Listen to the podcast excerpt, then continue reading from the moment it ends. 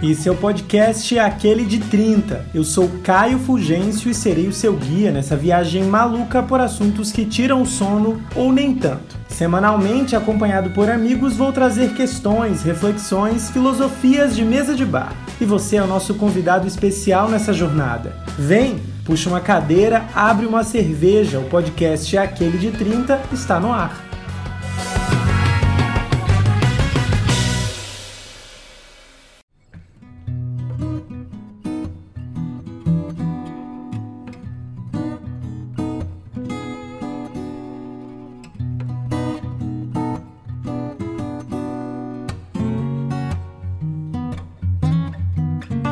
Aquele de 30 no ar, de cara, eu peço para você que está ouvindo aqui, siga o aquele de 30 no seu aplicativo de streaming de podcast para não perder episódio novo.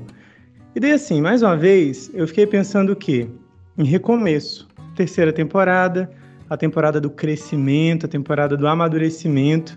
E daí eu, tô, eu fiquei pensando em recomeço. Que momento que é esse? De onde que se tira essa coragem de largar tudo e começar uma vida nova em outro lugar, em outra realidade? Às vezes o recomeço é no mesmo lugar, às vezes o recomeço não está muito a ver com a geografia, mas às vezes a geografia ela define mesmo, porque não tem para onde correr. Nessa terceira temporada, vocês sabem que a gente já falou sobre mudar de país. E daí eu fiquei pensando, é, mas tem um outro tipo de mudança, que é a mudança dentro do Brasil, é a mudança que eu já fiz algumas vezes na minha vida, minha família já fez, eu já fiz em seguida. E daí eu fui atrás de pessoas, procurei pessoas que fizeram também esse movimento. E daí eu convidei duas mulheres que eu conheci lá no Acre, mas que agora elas estão aí desbravando e conquistando as terras paraibanas. A minha primeira convidada é jornalista, é cantora, é empresária e é a mãe do Otto, Raíssa Natani, diretamente de João Pessoa. Seja bem-vinda ao Aquele de 30. Obrigada, estou muito feliz de estar aqui. Eu já conheço o Caio, o Caio é uma pessoa que eu admiro muito, tanto como profissional como como pessoa mesmo. Então, estou muito feliz por esse convite. Vamos viajar aqui nas minhas paranoias. A minha segunda convidada também é jornalista, ou seja, nós estamos em casa. Só gente que gosta de falar. Ela também é assessora de comunicação e é mãe do Davi, Ludmila Santos, também direto de João Pessoa. Seja bem-vindo ao Aquele de 30. Obrigada, Caio. Obrigada pelo convite. É uma honra estar participando com você e com a minha best, a Raíssa.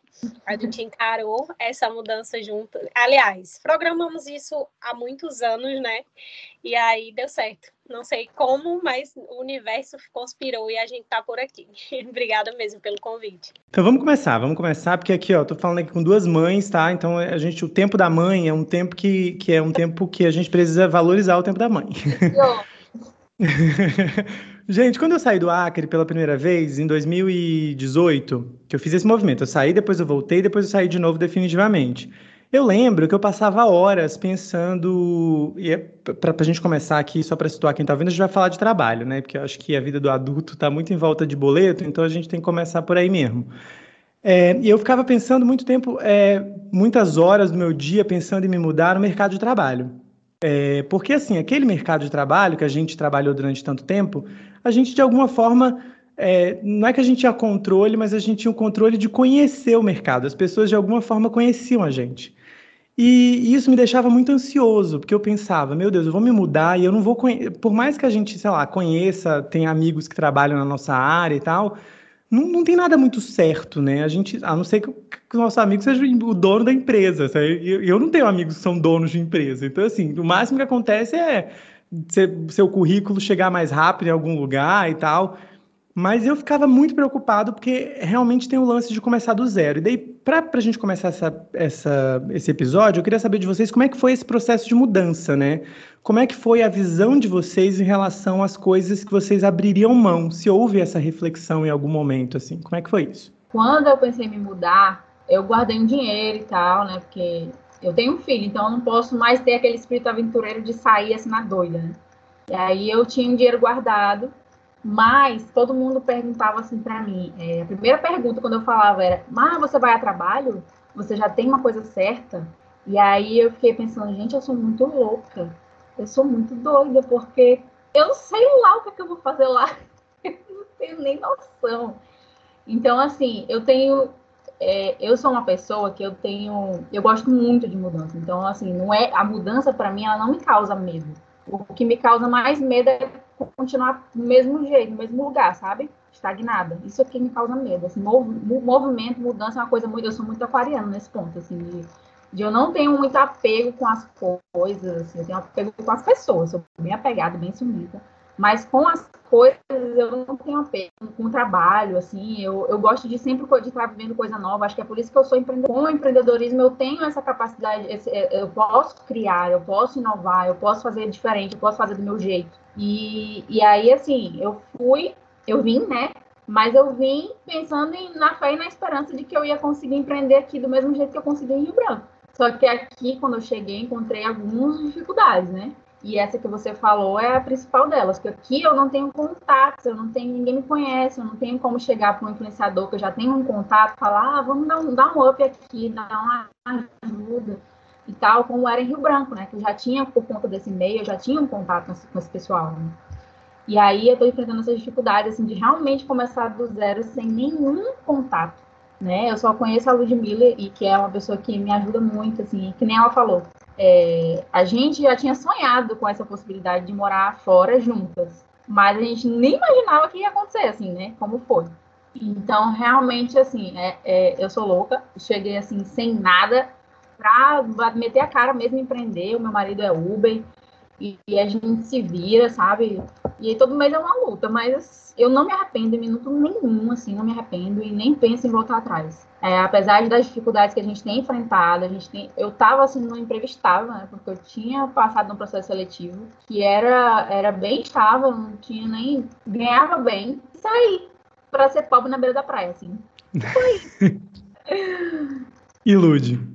Então, para mim foi mais fácil, eu acredito, o processo, porque na época eu não tinha filhos, né? Foi em 2016, quando eu saí de Rio Branco para o Nordeste, inicialmente para morar no Rio Grande do Norte. E o outro ponto é que eu tava, eu já me relacionava com Oscar, que tinha vindo a trabalho. Então, já vim para é, com toda a garantia de que fome eu não ia passar. Então, assim, eu juntei a fome com a vontade de comer, vim para perto da pessoa, nós estávamos apaixonados e sabia, sempre confiei muito no meu potencial, essa área de assessoria de imprensa política, que é o que eu gosto de fazer. Eu sei que tem mercado, ia depender muito do meu esforço, e eu acreditei nisso, né? Inicialmente eu fui para Mossoró, que trabalhava na filiada da Globo lá, uhum. mas eu também sou aquela jornalista pós-graduada que se eu precisar ser caixa de supermercado, vendedora de chip na Clara no centro gritando eu vou ser. Então, inclusive, lá em Mossoró eu cogitei essa hipótese. Eu fui, cheguei a fazer uma entrevista com o gerente da Claro para eu ser revendedora de chip lá no centro de Mossoró, no calor dos infernos, só para continuar tendo meu dinheirinho de fazer minha unha, né, gente?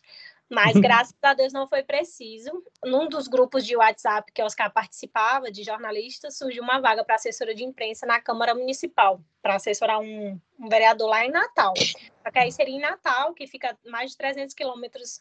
Então eu e Oscar iríamos morar em lugares diferentes e isso não tinha problema nenhum, porque a nossa intenção naquele momento não era casar, era realmente buscar os nossos objetivos profissionais. Então, é, nesse ponto, assim, eu tive sorte, né? Eu consegui na entrevista, dentre várias pessoas que tinham lá, eu consegui a vaga de assessora de imprensa na Câmara, no gabinete de um vereador. Só que foi uma passagem muito curta, porque eu comecei tal a trabalhar e aí ele, ele perdeu alguns cargos e na época, como eu não era do grupo de político, aquela coisa, não fiz campanha, não sei que ele me tirou da lista, mas eu estava grávida. e aí só descobri depois, né? Ele já tinha me demitido, me demitido assim, ah, quando a gente recuperar os cargos, porque teve um BO lá dentro, aí a gente traz de volta. Só que quando ele foi me trazer de volta, eu estava grávida e a minha gravidez era de risco. Eu não podia mais trabalhar, porque lá tinha escada e eu não podia subir, eu tinha que ficar realmente em casa. Mas assim, para mim essa coisa do trabalho eu também me mudei muito, sempre sempre eu sou de Cruzeiro do Sul, já morei, olha, saí de Cruzeiro do Sul, morei em Rio Branco, morei em Porto Velho, morei em São José do Rio Preto, no interior de São Paulo, morei no Rio de Janeiro e agora estou em João Pessoa. Então, assim, eu perdi minha mãe aos 15 anos. Depois dessa perda, para mim, nada mais me segurou, entendeu? Era o único apego que eu tinha. Acho que só ela teria me segurado lá no Acre. Então, hoje, é bola para frente, é, enfim. A gente pensa, né? Eu pensei menos, eu vim com essa segurança, assim, de que daria tudo certo. E tá dando. Eu, eu vou puxar até um gancho, assim. Eu acho que. Eu tava refletindo sobre isso, e é uma das minhas paranoias. Eu, ao contrário de vocês, eu sou muito medroso para fazer qualquer coisa da minha vida. Eu sou, eu fui medroso para. Eu, eu e a Raíssa, a gente trabalhou no mesmo lugar lá em Rio Branco. E a Raíssa saiu antes de mim. É, na minha saída, eu, meu Deus, na, acho que na, na época, assim, eu já, na época que a Raíssa saiu, eu já estava exausto. Mas eu ainda fiquei muito tempo, assim, sabe? Porque eu sou essa pessoa muito medrosa. E desde que eu entrei na faculdade, acho que rola um lance de sorte também, eu nunca deixei de trabalhar. Mas largar o negócio e começar uma coisa nova, meu Deus do céu, que dificuldade. E daí, eu, nessas minhas paranoias, refletindo sobre as coisas, eu fiquei pensando se, se essa não é uma, um traço, se não poderia ser um traço muito da gente, assim, que está ali na, no, na casa dos 30, perto dos 30, criados por uma geração de pais, pelo menos a minha, os meus pais, é, tinha o conforto muito é, muito certo, assim, acho que a, a, trabalha a vida inteira para você ter uma casa, para você ficar tranquilo você não ter que passar por perrengue, assim. E assim, até hoje, eu, eu hoje em dia eu sou concursado municipal, também trabalho com política. Eu ainda vivo sobre, é, é, muito com esse eco do concurso público, sabe? De vez em quando meu pai me manda um, um, um link de um edital e não sei o quê. E eu hoje, sinceramente, assim, dois anos de concursado, trabalhando com essa certeza de que o salário vai cair na conta, é, e isso é importante que se diga para quem está ouvindo, isso é um privilégio imenso, ainda mais nessa pandemia, né, com, com tudo que está acontecendo no Brasil, com o desgoverno terrível que a gente está vivendo e tudo que a gente está sofrendo. Eu tinha, eu passei esse, esse, período longo de pandemia e tenho passado com a certeza de que meu salário vai cair, só que eu não tenho certeza se eu quero. Tipo, eu não, eu não quero, eu quero almejo coisas profissionais que o serviço público, eh, talvez, a menos que eu trabalhe num lugar muito foda, eh, não, não vai me proporcionar. E daí eu começo já a pensar e a refletir, meu Deus, eu vou sair e eu quero começar uma carreira nova, eu quero migrar de carreira. E eu queria assim, é, saber é, de vocês como é que é essa relação para vocês, que são tão diferentes de mim, que já viram tantas mudanças, essa relação de mudança e de conforto ou talvez essas coisas não sejam tão diferentes, tão, tipo assim, não sejam os dois lados da moeda. Talvez exista um tipo de conforto interno em meio à mudança, sabe? Eu não sei, eu tô aqui já, que eu sou essa pessoa maluca aqui, eu, eu jogando as coisas, espero que vocês entendam e a gente vai conversando. E daí, assim, eu queria saber se, se, essa, se em algum momento essa relação, assim, meu, tô abrindo mão de certas coisas, mas vocês são tranquilas em relação a isso? Como é que é isso, gente? Me ajuda. Eu não sei se é loucura ou se é do meu perfil mesmo, mas eu não, eu, eu não tenho esse apego, sabe? Assim, a estabilidade, é claro que é uma coisa muito boa, né? Mas eu não sei se para mim ela é tão mais, mais importante do que a minha liberdade, sabe? Do que a liberdade e do que a possibilidade de eu de eu poder viver essa vida do jeito que eu quero, sabe? Assim, de qualidade de vida para mim hoje é muito mais importante do que essa estabilidade, sabe? E qualidade de vida para mim é, é justamente eu poder, por exemplo, acordar mais tarde, ficar com meu filho agarradinho na cama, sabe? Me levantar a hora que eu puder para fazer as coisas, sabe? Assim, eu acho que também a maternidade, ela é uma coisa que muda muito a gente. Então, assim, nesse sentido, a gente prioriza muito querer estar perto da, do filho, querer acompanhar o crescimento. Se eu tivesse hoje num trabalho como eu estava lá em Rio Branco agora, que eu estava esgotada, eu, eu trabalhava demais e assim, e nunca era suficiente para as pessoas, sabe? Tudo que eu fazia, eu fazia, fazia e nada era suficiente. Então eu ficava, meu Deus, eu vou ficar aqui a minha vida inteira me descabelando. Não vou aproveitar a minha vida do jeito que eu quero, assim, de uma, de uma maneira satisfatória, como eu sempre sonhei. Vou deixar isso para depois, para amanhã, para amanhã. E foi interessante que a minha decisão foi exatamente no meio de uma pandemia.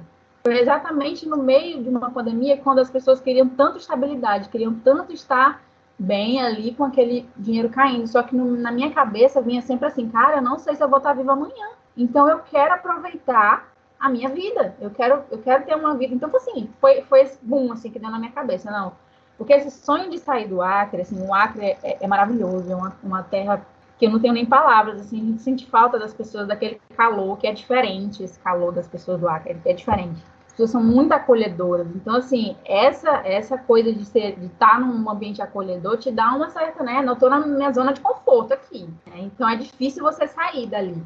Mas nessa pandemia eu pensei muito sobre isso, sabe? De estar ali em casa, presa, e, cara, será que eu, eu vou conseguir viver realmente os sonhos que eu tenho? Eu vou deixar só pra amanhã, sabe? E aí eu liguei pra Lud e falei, Lud, eu tô indo. Ela não acreditou. ela ficou mais preocupada do que eu, tá? E aí foi isso. Quando ela viu, eu já tava aqui. E eu não sei se é loucura ou se é do meu perfil, assim, de estar tá sempre querendo estar em movimento e fazendo aquilo que eu gosto. Mas essa coisa de. Já trabalhou comigo, cara, sabe que meu perfil não é esse, né? Sabe que o meu perfil não é seguir aquelas regras ali do jeito. Eu quero fazer do meu jeito, eu quero então, assim, eu me aceitei como eu sou, eu parei de brigar com isso. Eu me aceitei e, e assim, eu, eu, eu, a dificuldade que eu tinha de me adaptar àqueles ambientes que, corporativos era uma coisa que eu ficava, meu Deus, será que eu, eu sou incompetente? Por várias vezes eu, ficava, eu fiquei pensando, será que eu sou incompetente? Que eu não consigo me, me encaixar aqui? E aí depois eu, os 30 chegaram, eu acho que, né, eu fiquei pensando muito sobre isso e não, não eu me aceitei como eu sou, eu não sou incompetente, eu só sou diferente, entendeu? E é isso, abracei, vim e tô feliz aqui. Eu vou só incluir uma coisa antes da Lud falar. Eu esse, esse lance é, não tá para minha cara, né? É isso, Caio. Obrigado. é a liberdade, a qualidade de vida, eu acho que são coisas que, que são, precisam ser pensadas assim. Eu acho que tem um lance de não não não tá feliz, mas de de que, que adianta determinadas coisas não estar tá feliz? Eu queria que, a, que, que o lance também de sair da área se tiver que sair, sabe? Essa coisa, meu, que pressão é essa que a gente cria? De onde é que veio essa pressão de que a gente tem que fazer a vida toda a mesma coisa que a gente fez faculdade, né? Isso, na prática, o tempo vai passando e você entende que não existe isso. Tipo, é beleza a faculdade que você vai fazer, o curso que você vai fazer é uma, uma grande decisão da vida, mas não é a última decisão da sua vida. E eu acho assim, você está me ouvindo, vai que tem alguém aí que está no período de ensino médio. Gente, meu, dá um jeito de tirar isso, isso da tua vida, porque essa é a grande falácia que nos ensinaram a vida inteira de que a decisão que a gente vai fazer na faculdade é a decisão mais importante da nossa vida e não tem volta. Pelo amor de Deus, gente, que merda é essa? Quem inventou isso? Mas enfim, já só esse adendo aí, vou deixar a Lu te falar. Interessante você falar sobre isso, porque eu hoje vivo esse dilema em relação à profissão. É, assim, em relação ao que eu sinto, tipo, hoje com o Davi, eu não tenho mais a mesma coragem de ser desapegada, pelo menos do local, né?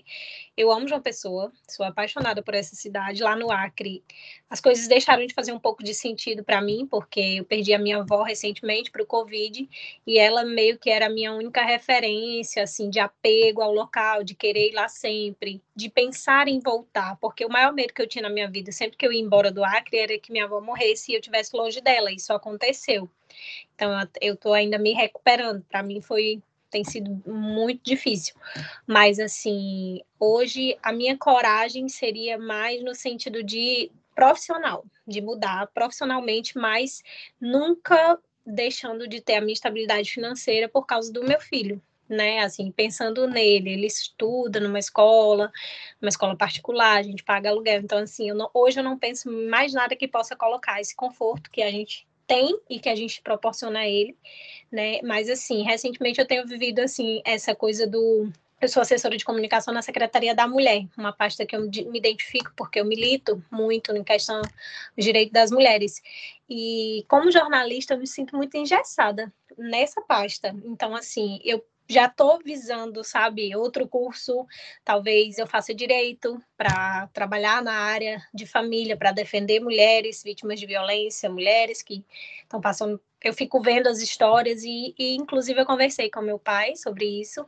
Eu consegui uma bolsa de 60% com convênio para fazer faculdade de direito, e só que meu irmão está terminando arquitetura e eu não tenho como pagar, né? E aí meu pai falou que quando ele terminar, a gente pode conversar para que eu comece a fazer a faculdade. Então, assim, é isso, né? Tipo, é da mesma área, porque eu nem penso em sair de humanas, né? Porque eu não saberia, mas é algo que eu na verdade, sempre foi meu sonho, direito, só que eu não conseguia pagar. Entre direito e jornalismo, na época, eu não passei na federal, então eu tive que fazer particular e eu paguei jornalismo. Mas sempre foi o meu sonho, e eu fui adiando, adiando, e hoje, com 33 anos, eu me vejo da possibilidade de o um ano que vem eu começar uma faculdade de jornalismo e, de fato, ir para uma área de defesa das mulheres, atuando de forma mais objetiva mesmo, né? Como bacharel em direito, tem muitas possibilidades de ajudar, né, mulheres. Então, assim, em relação à profissão, qualquer hora eu posso mudar. Mas eu acho que em relação ao lugar, a, a vida, a estabilidade, eu não consigo mais, por causa de Davi, porque eu me sinto bem, assim, também, entendeu? É, eu acho que eu vivi muita coisa, muita coisa. Desde os meus 15 anos que eu perdi minha mãe, assim, já fui noiva, já casei, já separei, já fui agredida, já superei viajei, viajei para fora do Brasil, conheci muita coisa, então eu, eu me considero uma pessoa bem vivida, entendeu? Não tenho arrependimentos, muito pelo contrário. Então acho que daqui para frente é mais, acho que a maturidade chegou e fez morada assim comigo. Eu penso mais segurança. Eu gosto da ideia de que é, as coisas se constroem, sabe? Eu acho que eu, pelo menos eu vejo que não sei se é uma coisa também dos nossos tempos, do, do, imediatismo da internet, tudo é tão rápido e de repente, às vezes eu mesmo fico assustado, às vezes eu vejo uma postagem de notícia, de fofoca sobre alguém que eu nunca vi na minha vida e quando você vai ver no perfil a pessoa tem 5 milhões de seguidores, eu falei, gente, mas onde é que eu tava? Essa pessoa é famosa, ela é rica, eu nunca ouvi falar, não sei o que ela faz. E eu não sei se é um lance de imediatismo, mas me, me acalenta, e eu que sou uma pessoa muito ansiosa, é o lance de construção. Eu acho que é bonito isso, né? De que é, aos, quando a gente tá, quando a gente tem 15, a gente acha que aos 20 a gente vai ser muita coisa. A gente acha que 25 anos é muito adulto e a gente vai ter construído muita coisa. E daí quando a gente passa dos 25 e quando a gente chega aos 30, a gente percebe que, cara, quem foi que inventou também essa outra mentira, né? Que 30 anos é muita coisa. 30 anos a gente está tentando entender o rolê, né? A gente está tentando ainda organizar as coisas. Mas, gente, eu queria falar, é, eu queria perguntar, na verdade, é, como é que foi a decisão do lugar, né? Eu sei que vocês contaram um pouco a história de como foi, porque isso também foi uma, foi uma questão para mim, e eu queria saber se rolou uma dificuldade. A Raíssa falou um pouco desse lance de não ter contato, mas é, eu acho que cabe nessa pergunta o lance da qualidade de vida, da como é que foi a escolha do lugar, o que é que definiu, por exemplo, o Nordeste, por que, que eu estou perguntando isso? Eu, é, eu entendia também, eu fui envelhecendo lá em Rio Branco e fui entendendo também que os ciclos estavam se fechando, eu não queria ser editor, eu não queria, sabe, assim, eu já tinha, já era jornalista, já escrevia muita coisa, já tinha tido muita experiência foda, mas eu não, não via crescimento. Eu não queria ser um editor do site que eu trabalhava, não, não era uma, uma ideia para mim. E eu sempre quis, eu estava falando para a Ludmilla antes da gente começar a gravar, que o Nordeste, pô, eu sou nordestino, eu, o, meu sonho, o meu sonho sempre foi voltar, mas eu, o Nordeste nunca foi uma, uma possibilidade, uma opção na minha cabeça porque eu ficava vendo todos aqueles, aquelas, aqueles rankings de, dos lugares que pagam menos, e eu achando, ah, eu não vou conseguir um trabalho bom, eu vou ter que trabalhar. Os jornalistas que eu conheço, que de Natal, enfim, ou de Mossoró, que é a minha cidade, sempre são pessoas que trabalham em dois, três lugares, as pessoas que não são da TV, né, que são pessoas que se desdobram muito para conseguir um salário melhor. E eu, e então assim, isso fez com que o Nordeste nunca fosse uma opção, ainda que eu, para mim, desculpa Sudeste, desculpa Rio de Janeiro, desculpa, enfim, para mim são os, o melhor litoral que tem no Brasil é a melhor comida, é o melhor tudo, melhor sotaque, a melhor música, eu adoro forró, é isso aí. E daí eu sempre sonhei com isso, mas eu nunca olhei como opção uma possibilidade eh, financeiramente, um trabalho, uma coisa que seja rentável. E daí o que que fez assim? O que que fez os olhos brilharem? Eu queria que vocês falassem disso, dessa relação, né? O Nordeste e, a qualidade de vida, o que que como, como que funciona esses pesos assim, essas medidas? É interessante você falar isso, porque alguém uma pessoa com quem eu me relacionei já falou que ela, que ela, ela morava aqui, então ela falava, olha, porque eu sempre quis morar no Nordeste, né?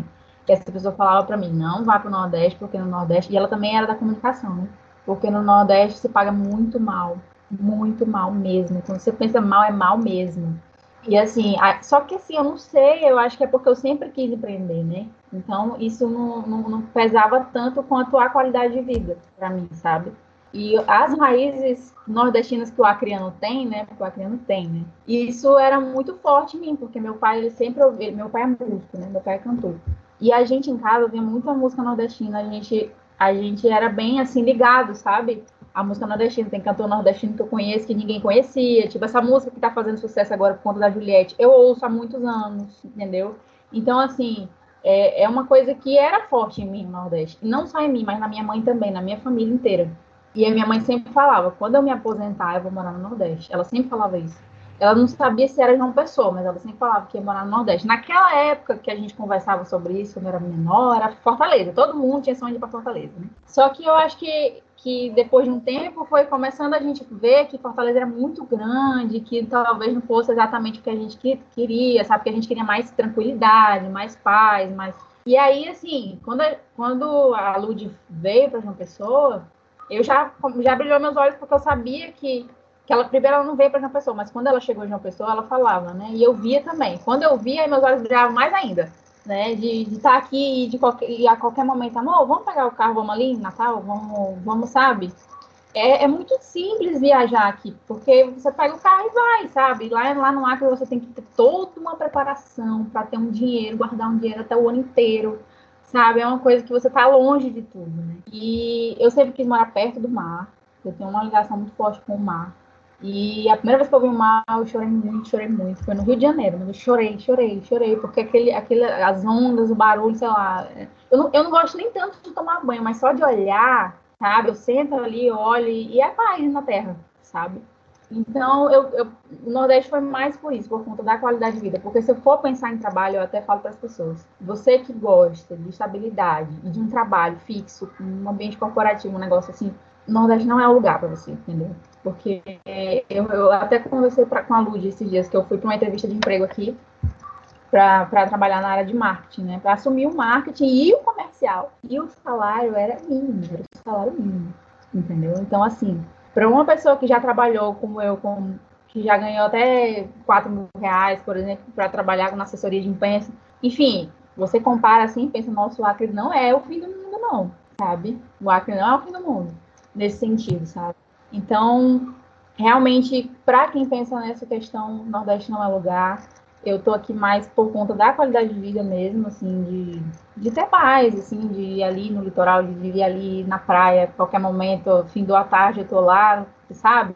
Era por isso, assim. E porque eu sou empreendedora, então eu sabia que, cara, eu não tenho medo de pegar um carrinho de açaí cremoso, um carrinho, e sair vendendo no meio da beira da praia. Eu não tenho medo, sabe? Isso para mim é tranquilo. Então, até nisso eu já pensei em fazer e estou pensando em fazer. Então, assim, eu não tinha medo disso. Então, para mim era o melhor lugar. E a minha mãe se aposentou. E aí eu conversei com ela quando me deu a doida de vir, assim, bora logo. Conversei com ela, ela falou assim, cara, vamos, uma pessoa maravilha? E a minha mãe, ela é da União do Vegetal, então aqui a gente também tem uma sede, né, da UDV. E ela já transferiu para cá, já tem muito amigo aqui, então já ficou tudo em casa, sabe? E é isso, além da Luz, eu conheço algumas pessoas, eu tenho pessoas da minha família aqui, uma prima, eu tenho, eu tenho amigos também da família de agregados, assim, então, assim, eu conheço algumas pessoas, mas não são próximos como a Luz, né?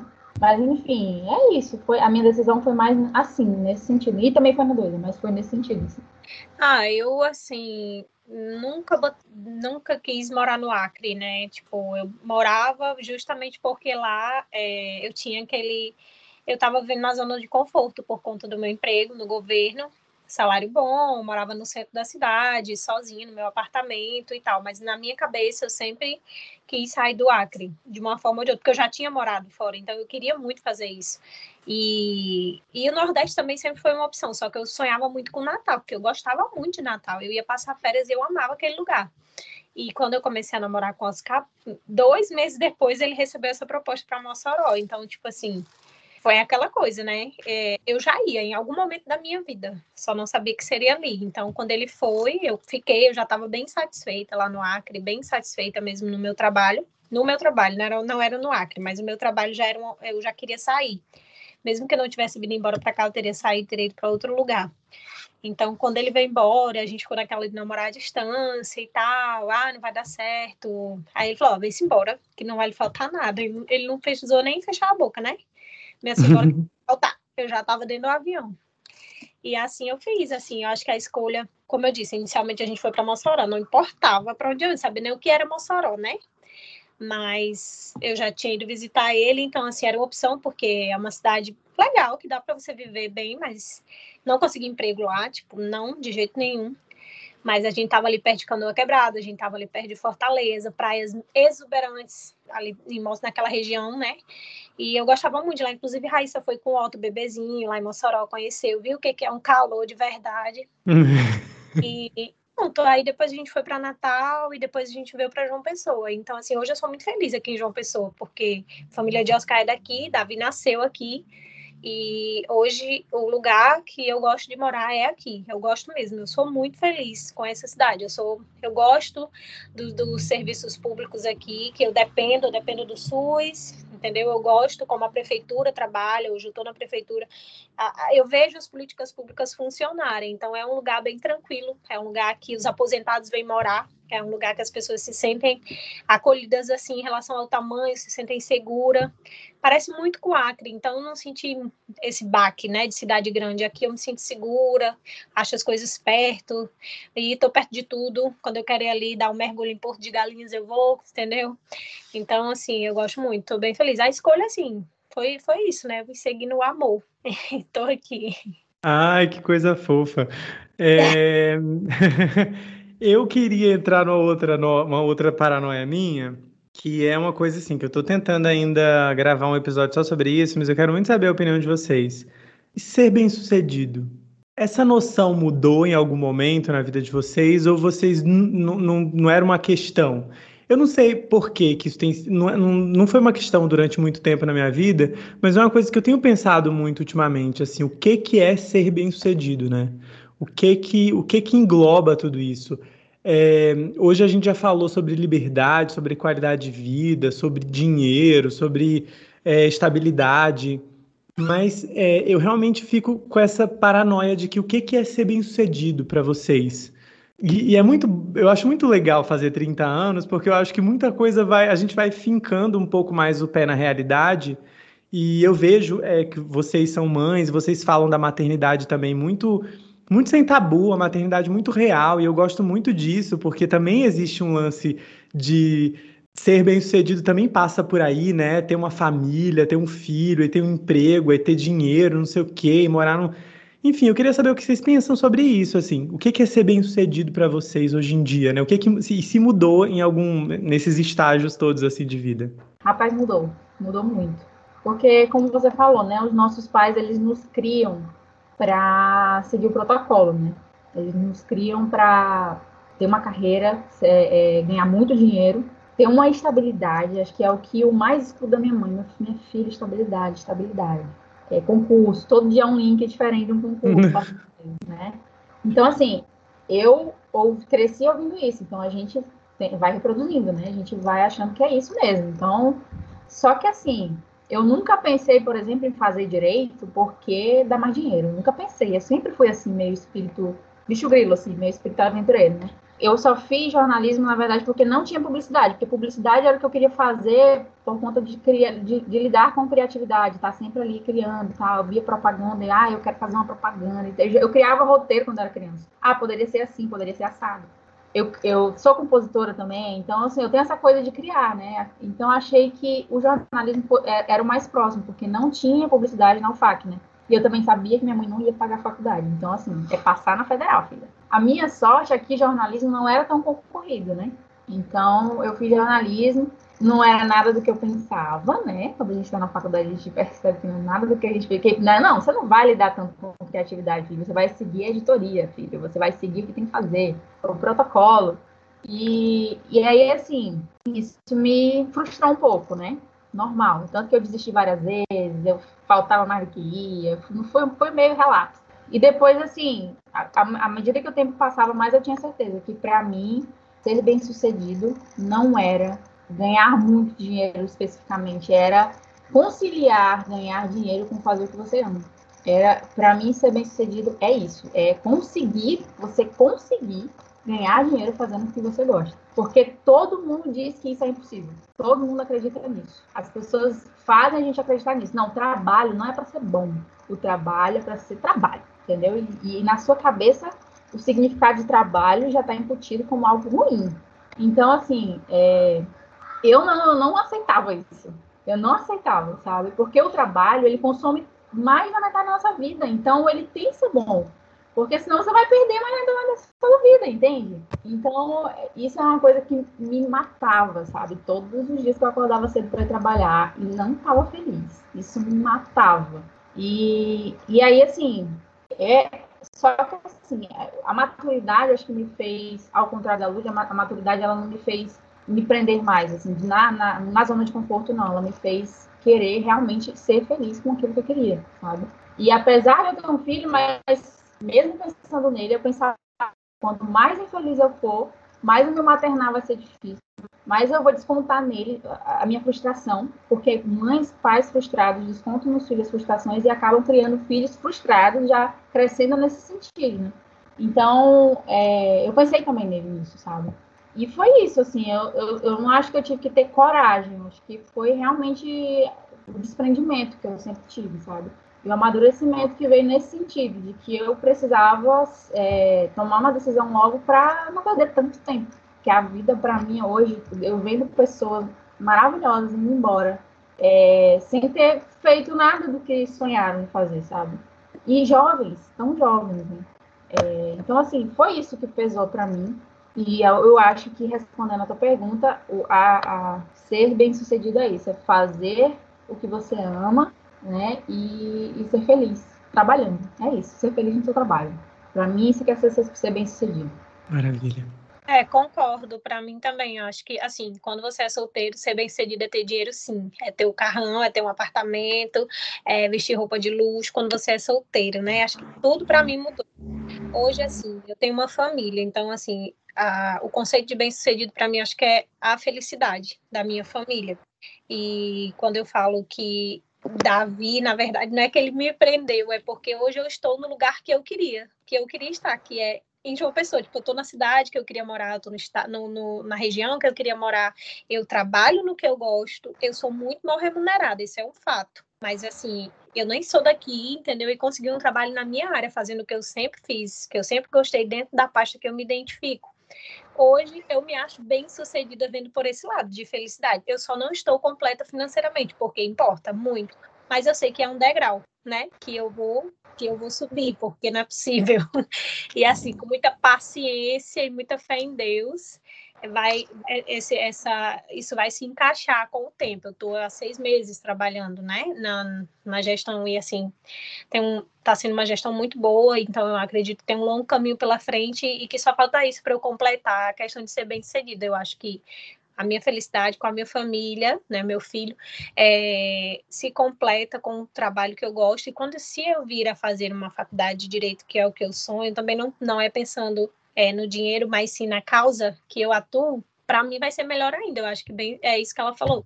Ser bem sucedido é você atuar no que você gosta e ter o que você gosta. Então, eu me sinto bem sucedida. Eu tenho uma família, tenho um filho maravilhoso, saudável, inteligente, tenho emprego, tenho onde morar. Eu acho que isso, o meu conceito de bem sucedido é isso, mas mudou muito. Que o meu conceito de bem sucedida antigamente era realmente ter dinheiro para fazer o que eu quisesse, altas viagens, ter um carrão.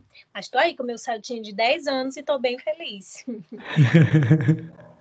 ah, gente, que maravilha. Vamos para a última pergunta, que é para a gente tentar alinhavar tudo isso que a gente conversou.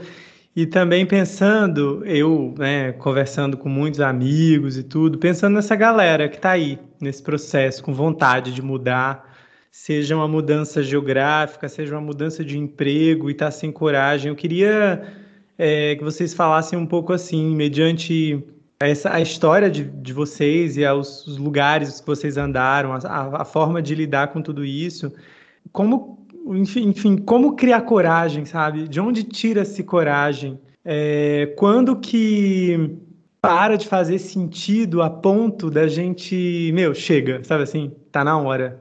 E assim, eu quando eu olho para esse lance da pandemia e da quantidade de vidas que, dos sonhos que nunca vão se realizar, isso pesa um pouco assim para mim, não do, do ponto de vista coach de ver a vida, de que nossa, eu tenho que aproveitar, não, mas é no sentido de até quando, sabe? Assim, eu quero fazer coisas e não vou não vou atrás disso. Mas enfim, que dicas que vocês podem dar assim, para a gente fechar isso daqui? Eu acho que cada pessoa, isso é muito individual, porque cada pessoa ela tem seu limite. E para uns o limite é menorzinho, para outros é um pouco mais alto. Tipo o seu, por exemplo, a gente estava vivendo a mesma situação ali onde a gente trabalhava, o meu limite era um pouco menor, né? Ia sair logo. Então, quando a pessoa atingir aquele limite, ela vai saber a hora, sabe? Ela vai saber, cada um vai saber sua hora de ir. E, e vai dar na cabeça e vai ser na telha, vai ser assim, do nada, sabe? Como foi comigo, porque eu pensava que ia ser mais, mais ia demorar um pouco mais, né? Eu nunca imaginava que ia ser no ano passado, nunca imaginava. É, e foi. Por quê? Porque o ano passado eu estava bem estável no meu trabalho, sabe? Eu estava eu tava trabalhando no marketing, que, era um, que, eu, que eu queria migrar do jornalismo para o marketing. Eu tinha conseguido, passei no processo difícil de passar, né? Tinha uma estabilidade e tal.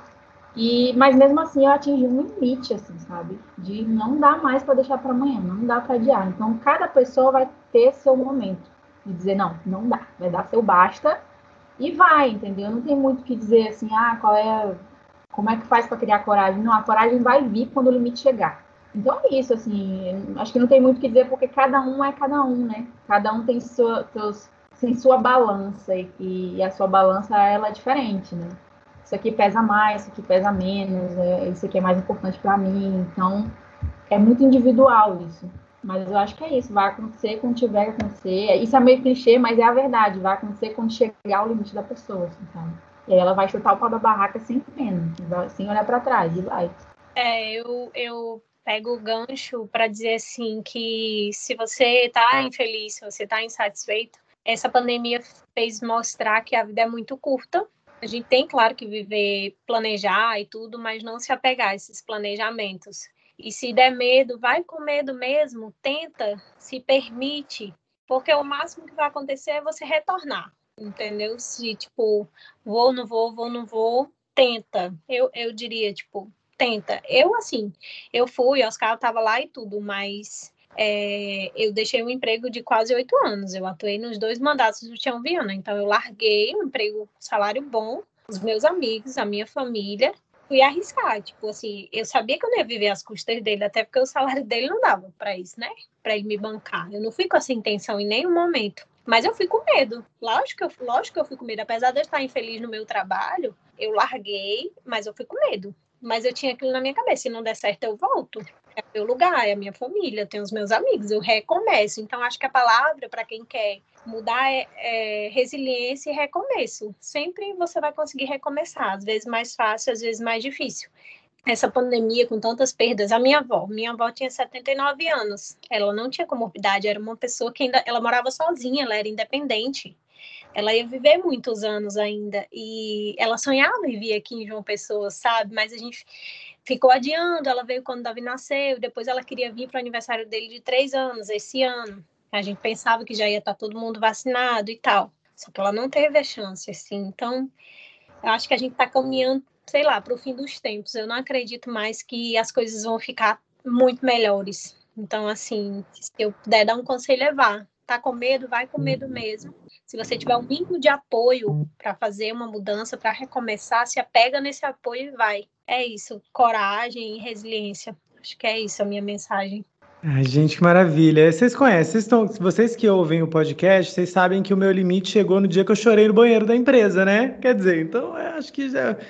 Eu concordo também com o que a Raíssa falou. Quando eu chorei no, no, no, na empresa, porque eu não estava concordando com a forma, com a pauta que me mandaram, e eu disse não para minha chefe, é, eu fui para minha casa, eu conversei com os meus pais e a minha mãe, com toda a sabedoria de vida dela, de uma mulher que terminou o ensino médio e fez das tripas coração para sustentar uma casa, e durante muito tempo sendo a única pessoa da casa trabalhando, ela olhou calmamente nos meus olhos e disse: Eu, se fosse você, eu já teria pedido demissão no mesmo dia, nem precisava voltar no dia seguinte. E eu acho que é isso também, sabe? É, costurando tudo, se você tem esse apoio, às vezes é isso que precisa, porque era o que eu precisava ouvir, assim, eu acho que é, nesse quesito, é, se, eu, se eu tivesse ouvido outra coisa, talvez eu tinha tido mais medo, e daí quando a gente tem um apoio, a gente se apega a ele. E eu nunca, eu olho para trás, eu saí do jornalismo, aquela foi é, a minha último, meu último momento no jornalismo diário, e mesmo eu gostando muito, quando eu olho para trás, eu não me arrependo de nenhum momento da decisão de ter saído daquele lugar. Não é que foi ruim, mas eu acho que é isso. Os ciclos se fecham. Foram ótimos os anos que eu tive lá, foram ótimas histórias que eu pude contar, mas quando o ciclo se fecha, a gente começa a se machucar se a gente continuar nele. E a vida é muito curta para a gente ficar se machucando e sofrendo, né? Por causa de coisa assim. A gente vai conseguir, vai dar certo. Então, se você está nesse momento, vai.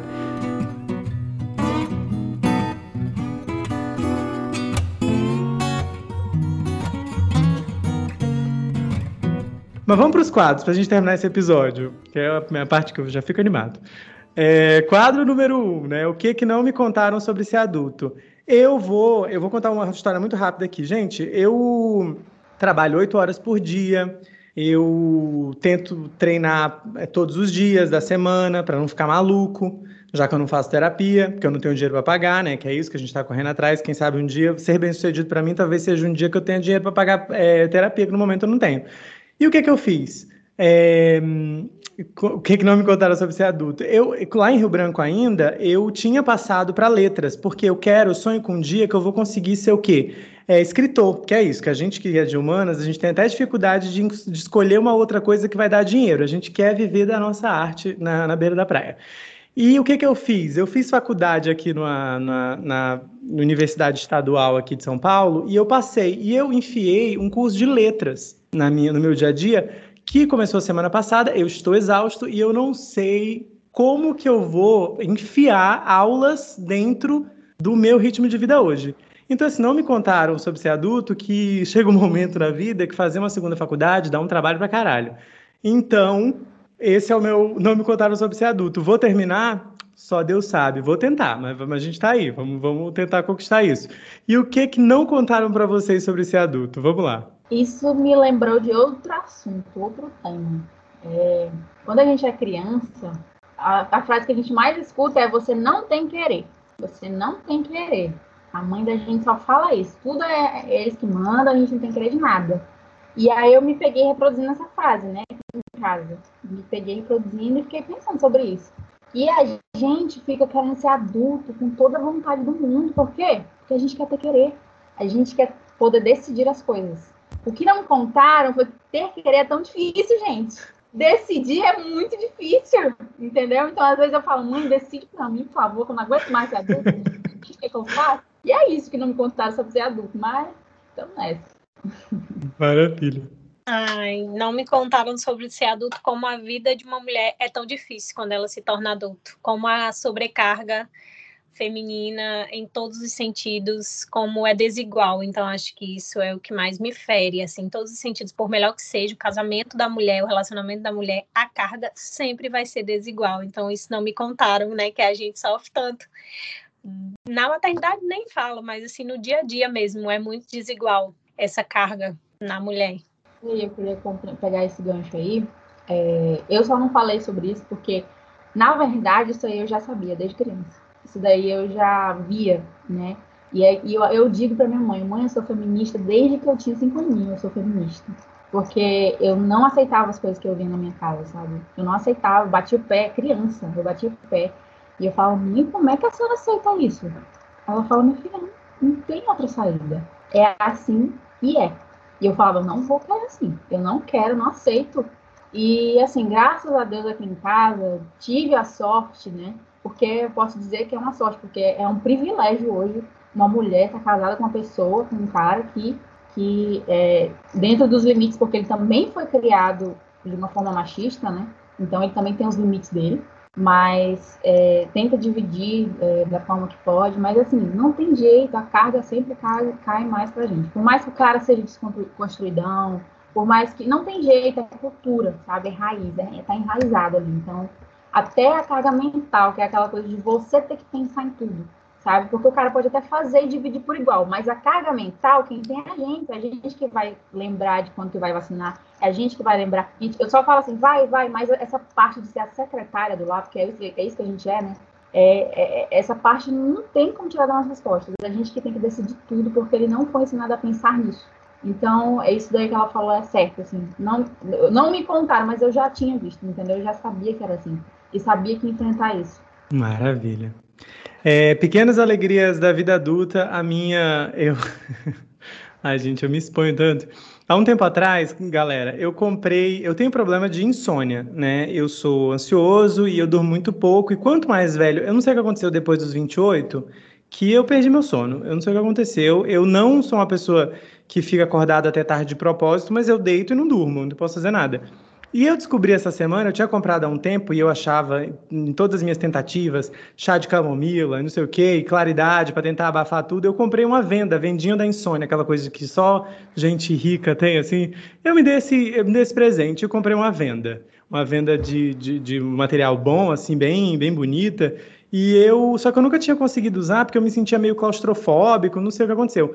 Mas minha filha, já faz duas semanas que eu estou usando esse negócio e é uma benção, porque daí eu fecho meu olho, eu coloco aquele treco, eu, eu, eu saio de órbita, eu não sei o que acontece. Então, assim, a minha pequena alegria da vida adulta é a vendinha da insônia. Olha que maravilha, já recomendo também. E vocês, qual é a alegria de vocês? A pequena alegria ou grande, né? Então, eu acho que a, as pequenas alegrias da vida adulta é quando a gente realmente consegue aquilo que a gente tanto planejou, tanto sonhou, e aí a gente ah, conseguiu. Esses dias eu tive uma pequena alegria de um trabalho, de um job que caiu no meu colo, que eu nem tava atrás, assim, tipo, eu queria no meu interior, mas é aquela coisa do universo, sabe? Eu queria muito e chegou no meu colo, assim, eu vi no tweet a pessoa falando, tal, tal, tal, eu quero. Aí deu certo, sabe? Eu, eu falei, quero, mas naquela brincadeira, sabe? Quero. E aí, vamos, vamos e deu certo. Então, assim, acho que conseguiu o que a gente quer, porque, assim, tudo na vida é suado, né, do adulto. Tudo na vida do adulto é suado. Então, a pequena alegria é quando vem uma coisa, assim, no, no teu colo, assim, de bandeira, sabe? Isso é muito interessante. E também estar em família, porque, assim, é, quando eu era criança, minha, vida, minha, minha infância não foi fácil, assim, minha mãe passou por poucas e boas, e a gente também, porque a gente via tudo que ela sofria, né? De abuso psicológico e, e, violência, violência física e tudo mais. E essas pequenas coisas em, em, família eu não vivi, sabe? Quando eu, na minha infância, assim. E hoje a minha casa, meu lar é de paz, e, e, e, a gente vive momentos que, eu, que às vezes eu choro, assim, no cantinho, sabe? Porque eu sempre sonhei em ter esses momentos, assim. E hoje eu tô no papel de mãe, não de filho, mas é muito bom viver esse, esses momentos, assim. São as pequenas alegrias para mim. Delícia. Ah, então, eu vou responder essa pergunta de forma mais, como fala, mais menos formal. Para mim, a minha pequena alegria é sentar, ficar só de calcinha na frente do sofá, tomando uma taça de vinho assistindo Netflix, quando eu estou só em casa. Acho que para mim. Que delícia! É, antes de começar. Porque, porque meu marido saiu com meu filho, foi o que eu fiz, tá? Inclusive, eu tô só com essa blusa aqui, mas. Tá, tá, eu, eu peço a Deus que eles saiam de casa para eu ficar sozinha e assistir minha série em paz. Isso é muito raro acontecer com a mãe. Então, para mim, hoje a maior alegria é eu ficar sozinha em casa, tomar meu vinhozinho, só de calcinha e sutiã, andar pelada na casa. Que maravilha! E vamos lá para o último quadro para a gente terminar e eu liberar essas pessoas aqui, coitadas, que estão há horas aqui comigo. É, tocava no meu Discman, no MP3, no meu Walkman, qualquer coisa.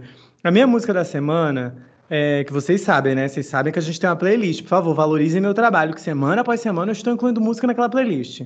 É, a minha, o que tocava quando eu era criança, que eu, esse eu passei essa semana toda ouvindo, é o que, gente? By Your Side da Sage. Vocês lembram da Sage, meu Deus? tem, tem, gente que fala Sad. Eu, na verdade, falava Sad, até esses dias alguém me corrigir, né? O inglês talvez não esteja em dia. E daí, By Your Side. É super triste a música? É, mas só que daí dá uma nostalgia de uma coisa de infância, de tocar na rádio, de aumentar o volume. Lá no Acre a gente tinha um programa de noite que era o Night Remember, não, e era, só, só, só, tocava música boa. E daí, então, assim, joguei essa música aí. O que que vocês ouviam? Que, que música que, que, que lembra, assim, o Discman de vocês, ou MP3? Quando tu me mandou essa pergunta, né, eu pensei exatamente no Night Remember. Exatamente nesse programa. Eu falei, eu vou falar do Night Remember, porque eu dormia ouvindo Night Remember, né? Ouvia. Aí, de vez em quando, aparecia A Maria está procurando um par de 35 a 45 anos. Estava pré-adolescente, assim, né? Ficava só ouvindo.